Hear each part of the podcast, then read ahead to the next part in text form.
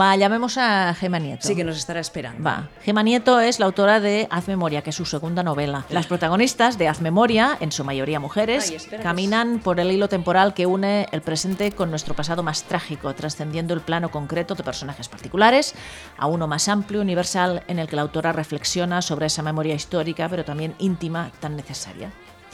Dice que el relato narra la evolución de las distintas generaciones de una familia a consecuencia de su educación y sus diferentes caracteres e identidades. Muy bien, creo que ya tenemos a Gema Nieto en el teléfono. Gema, ¿qué tal? Hola, muy buenas tardes. Buenas tardes y bienvenidas, bienvenida al Berenjenales de, de Inaud Radio. Muy contentas, Muchísimas gracias. Muy contentas Sí. de tenerte con nosotras hoy y mañana también en Barcelona en, en la presentación. Eh, Bueno, estás aquí para hablarnos de tu segunda novela, porque ya es la segunda, Haz Memoria, y que esta vez has publicado con Editorial Dos Bigotes, ¿verdad? Sí, eso es. ¿Cómo, sí, sí. ¿cómo, cómo es que fuiste a, a parar a Editorial Dos Bigotes?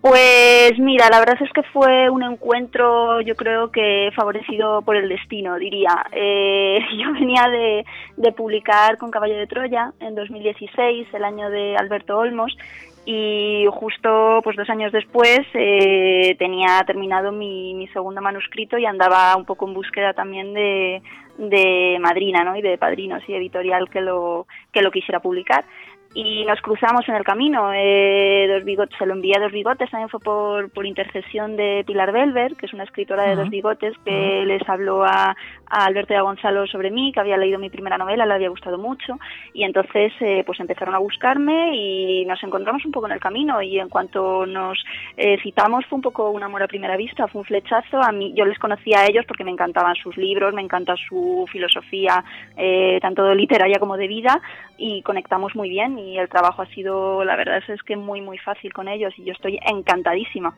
encantada con ellos porque son maravillosos y vamos, y, y como una reina, o sea que no me puedo quejar. La novela se publicó el pasado mes de, de septiembre, ya lleva un poco de, de recorrido, ¿no? Eh, ¿qué, Sí. qué te ha llegado a ti de las personas que han, que han leído tu, tu novela? Pues eh, un feedback muy bonito. La verdad es que el contacto con los lectores siempre es muy enriquecedor y, y, bueno, básicamente dos cosas ahora que estoy pensando.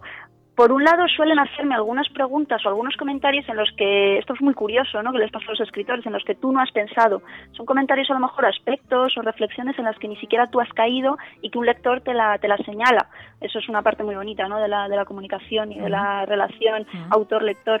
Y después mucha gente joven, sobre todo, que me da las gracias por la novela, por los personajes y me dice que les ha recordado muchísimo a la casa familiar, a sus abuelos, a las vivencias que ellos han tenido en su infancia, a los recuerdos del pueblo, cosas así que también te llegan mucho y que dices, es que qué manera más bonita, también más mágica, ¿no? De, de llegar a gente a la que no conoces y de mantener viva pues esa llama de, de la memoria, ¿no? Que es lo que me importa en generaciones más actuales o más jóvenes.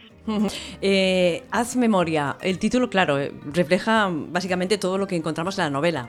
Sí, sí, es todo lo que encontramos en la novela y digamos un poco en mi cabeza, ¿no? Porque es un poco una de mis obsesiones, la memoria, desde, desde el título, ¿no? El haz memoria es el, el imperativo, ¿no? Que, que ordena un poco, pues eso, que impele a, a recordar y el haz de luz, que lo, que lo ilumina todo, que para mí es la memoria. Eh, Sí. dime, dime. No, sigue, sigue. No, eso que te decía, que la memoria para mí es simplemente el sustrato básico de, de la identidad, ¿no? Que sin, sin ella no, no hay nada. Los personajes de, de la novela son básicamente femeninos y todos son muy potentes. ¿Cómo lo has hecho para, para crear es- estos personajes tan potentes? Pues la más, la más potente de todas es la rusa, ¿no? Imagino Sí, que es sí. un- que es el personaje que más llama la atención. Y a partir de, yo creo que fue un poco eh, la base, ¿no? Sobre la que estructurar a todos los demás y un poco el pilar central de, esa familia y de, de la historia, ¿no? Y de todas las circunstancias que rodean a todos los personajes de esa familia, a todos sus miembros.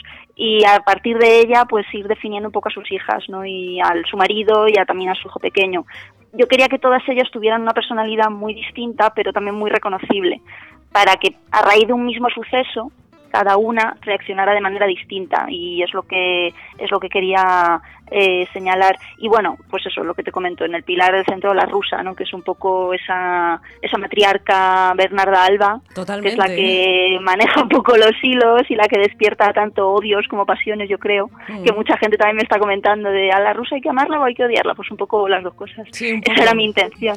yo, me alegro, o sea, que esa realmente era mi intención, o sea, yo quería construir un personaje muy fuerte, muy valiente, muy audaz, muy capaz de, de valentías, pero también capaz de, de crueldades, ¿no? Y que a pesar de todo te cayera bien que creo que, en el fondo cae bien, porque no es ni mala malísima ni buena buenísima, es una mujer que se mueve por instintos de supervivencia y por instintos de protección a su familia, no más que por fanatismos o por ideologías.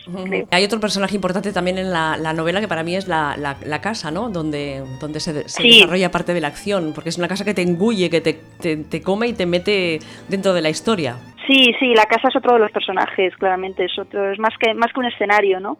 es un poco, sí, el monstruo que se transforma también según el estado de ánimo de los personajes, que les acompaña un poco en sus vivencias y que les reclama, ¿no? Y que a las eh, generaciones siguientes, a la nieta de la rusa, que es la que acude a esta casa cuando ella es más mayor, pues es eh, la llamada, ¿no? Eh, la llamada de la casa, más que de, de la familia o tal. Es, un símbolo, o sea, la casa es como el arcón que guarda los secretos familiares y esa arqueología familiar que, que la nieta o que la, la, última, el último eslabón de esa cadena familiar tiene que descubrir. Es un poco todo el, cajón cerrado que hay en todas las familias, ¿no? También encontramos en la novela un par de, bueno, dos personajes femeninos que entre ellos hay, entre ellas hay una, una historia, ¿no? Sí, pero sin desvelar mucha, mucha trama. sí. sin hacer spoiler, eh, sí, bueno, mm, a ver, con los personajes femeninos también lo que quería era historias que nunca se han contado o, que, o a las que se ha prestado menos atención. el, el, escenario de fondo histórico es, son los años de la guerra civil y los años de la, de la posguerra, pero no quería darle una visión tan generalista como se ha dado siempre, tan de campo de batalla o tan de acciones más eh, pues eso, más violentas o más de guerra, sino mostrarla un poco tangencialmente según cómo influía y cómo influyó la guerra en, las, en la cotidianidad ¿no? de una familia y de la vida más diaria. Y a partir de ahí, claro, desarrollar pues historias que tenían que ser silenciadas o reprimidas o que por miedo no se pudieron vivir en plenitud o que tuvieron que ser directamente mutiladas o cortadas de raíz, ¿no? Que, que por desgracia hay muchas, muchas de esas historias. Para las oyentes que nos están escuchando, ¿por qué tendríamos que leer tu novela? ¿Por qué tendrían que leerla? Bueno, pues, ojo, esto queda muy mal, ¿no? Lo de recomendar No, no, porque es buena, porque es buena, ya está. claro. no, bueno, a ver, yo imagino que, claro, que es también un tema que puede echar para atrás a muchos lectores, ¿no? A lo mejor cuando les cuenten que va de la memoria histórica o de la guerra civil o de tal, pues a lo mejor muchos dirán, joder, otra vez, un tema, tan gastado, qué rollo, ya lo hemos hablado, lo hemos visto en muchos sitios y tal. Pero yo es que sinceramente creo que es un tema inagotable, o sea, creo que es un tema que todavía inspira muchísimo mm, pasiones, muchísimo simbolismo y que no hemos cerrado. Y que la memoria histórica, bueno, es un tema todavía y por desgracia de candente actualidad porque no se ha pues precisamente por eso, porque no se ha, no se ha atado y no se ha acabado de cerrar. Entonces, bueno, eh, pues eh, para todo el que quiera conocer y eh, un pasado intolerante y represor y que muchos están todavía dispuestos a día de hoy de, a despertar, y como modo de mantener una, una llama viva, ¿no? Como modo de mantener esa memoria todavía activa para que no se pierdan muchas muchas vidas que fueron silenciadas. Yo, Gemma, cuando empecé a buscar información sobre la novela y decía guerra civil tal cual, me asusté un poco, ¿sabes? Claro, sí, sí, sí, te entiendo perfectamente. Pero, pero luego a la que empiezas a leerlo ya ves que sí está la, la historia de, de, la guerra civil, de, pero que lo más importante son lo que realmente les pasa a, las protagonistas. Sí, es una novela de personajes, es lo que te decía. Es, claro, la novela, sí, o sea, el tema de la guerra civil y tal, pues está como muy denostado, muy menospreciado. También se han encargado de, que lo menospreciemos y de que hablemos de él como con cierto hastío, ¿no? Pero es que es lo que te digo, o sea, cuando te acercas a él desde una perspectiva más literaria, te das cuenta de que es un pozo inagotable todavía, que se puede extraer muchísimo de ahí.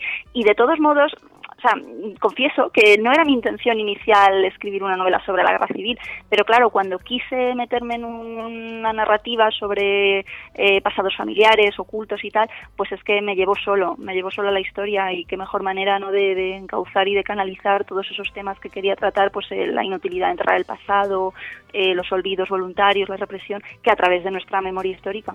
¿De dónde te viene esta, este interés o esta necesidad de mirar al pasado, ¿no? de, de hacer memoria, de ir atrás? Pues yo creo que es una obsesión que tengo desde siempre. El tema de la memoria del pasado es algo que es una de mis principales inquietudes y de mis principales temas, porque fundamentalmente creo que somos nuestro pasado, ¿no? Y somos nuestra memoria. Sin memoria no somos nada y eso tanto a nivel personal como, como colectivo. Ni, ni una persona puede realizarse y desarrollarse reprimiendo y olvidando sus experiencias pasadas, por muy traumáticas que sean, ni un país puede crecer eh, y puede definir una identidad también tapando ¿no? y ah. reprimiendo su historia. Entonces eh, son esos dos planos tanto el personal como el histórico y político. Y ahí entra también todo, ahí entra pues eh, eh, la, condescendencia que tenemos hacia todavía la dictadura, la extrema derecha, todo esto viene de reprimir ese pasado y de reprimir cosas que no, a partir de las cuales tendríamos que haber construido y tendríamos que haber crecido. Aunque en la actualidad ahora toca hablar de la novela Haz Memoria, ¿puedes avanzarnos? ¿Estás trabajando en algo? ¿Estás pensando en alguna otra obra? en qué estás ahora mismo? Pues mira, el proyecto ahora mismo en el que estoy más metida es un proyecto editorial que se llama Ménades, en el que estoy colaborando estrechamente y es una editorial feminista. Ah. Sí, que quiere, es, bueno, es precioso, es un proyecto súper interesante y que además ha tenido muy buena acogida. Eh, recién nacido, eh, vamos a sacar ahora los primeros títulos eh, a, finales de febrero y principios de marzo. Y es una editorial pues que quiere rescatar autoras olvidadas, también a publicar ensayos feministas y publicar autoras actuales pues que no han encontrado camino ¿no? de, de publicación. Y eso es ahora mismo lo que me está absorbiendo la mayor parte de mi tiempo y que no es poco, pero estoy muy contenta y muy ilusionada. Y luego en el terreno literario pues he estado ahora de gira con, con dos bigotes en la conspiración de la pólvora, que es una gira muy chula que hacen con tres librerías de Segovia, Salamanca y Plasencia. Y bueno, y mañana en Barcelona y en Mataró y es que apenas tengo tiempo de, escribir, ya me gustaría porque las historias una siempre las tiene en la cabeza, ¿no? Y el que es escritor pues siempre está escribiendo, aunque no esté escribiendo sobre el papel en el ordenador, siempre está dándole vueltas a la cabeza, pero bueno, ideas siempre tengo, lo que pasa es que luego el tiempo para concretarlas es lo que es lo que ya viene después, es lo que falta. Pues Gema, muchísimas gracias por estar con nosotras en el Berenjenales de, de Inaurradio, felicitarte por la novela, que me ha encantado, mm. mañana ya seguiremos hablando sobre ella y que aquí nos tienes para lo que haga falta. Pues muchísimas gracias y nada, mañana nos vemos y nos conocemos en persona. Claro que sí, un abrazo, que vaya muy bien. Un abrazo, gracias, hasta luego, adiós. adiós.